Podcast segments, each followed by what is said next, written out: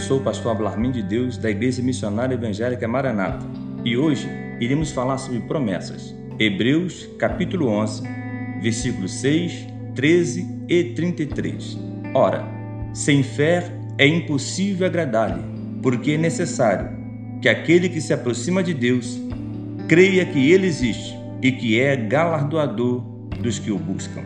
Todos estes morreram na fé, sem terem recebido as promessas mas vendo-as de longe e crendo nelas e abraçando-as, confessaram que eram estrangeiros e peregrinos na terra, os quais, pela fé, venceram reinos, praticaram justiça, alcançaram promessa e fecharam as bocas dos leões. Desde os primórdios dos tempos, Deus tem fortalecido a humanidade com suas promessas, e são essas promessas que nos ajudam diante de tantas adversidades que passamos em nosso dia a dia. Podemos dizer que promessa é o mesmo que esperança. E diante dessa verdade, entendemos que ninguém vive sem promessa, pois é a nossa esperança de que as coisas à nossa volta irão mudar. O que você entende por promessa? Eu entendo que promessa é a palavra certa na hora que mais precisamos encontramos na Bíblia muitas promessas para a nossa vida. A primeira promessa: a palavra de Deus é inspirada por ele. Segundo Timóteo, capítulo 3, versículo 16. Podemos acreditar em todo o seu conteúdo para nós quando acreditamos que o Senhor e confiamos no seu agir. Segunda promessa: somos livres de todo mal. Segundo Samuel 22, 17 a 20. A terceira promessa: somos fortalecidos.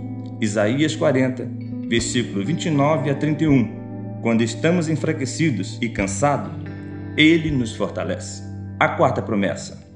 Em Êxodo 15, 26, somos sarados quando ouvimos e guardamos os seus mandamentos e estatutos. Quinta promessa. O mar se abrirá. Êxodo 14, 15 e 16. Pois quando o único caminho de saída estiver bloqueado, ele dirá: Diga ao povo que marchem. Sexta promessa: Não tenha medo. Gênesis 26, versículo 24. Pois Deus será contigo. A sétima promessa: Olhe para Deus.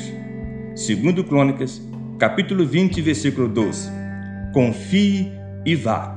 Você então, quando estiver caminhando, você ouvirá Isaías 40, versículo 13. Operando Deus, quem impedirá? Conclusão: Não desista jamais do que Deus tem te prometido.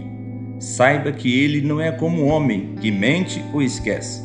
Vale a pena relembrar as palavras de um hino que diz: As promessas de Deus vão se cumprir em sua vida.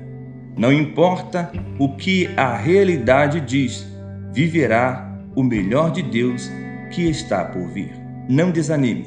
Acredite sempre em Deus que tem lhe prometido, porque ele é fiel para cumprir.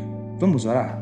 Deus, colocamos nossas vidas em tuas mãos e te pedimos que se cumpram em nossas vidas as tuas promessas. Que possamos continuar crendo no teu agir em nossas vidas e que possamos ser grandemente abençoados. Nós te pedimos e te agradecemos em nome de Jesus. Amém. Deus abençoe a sua vida.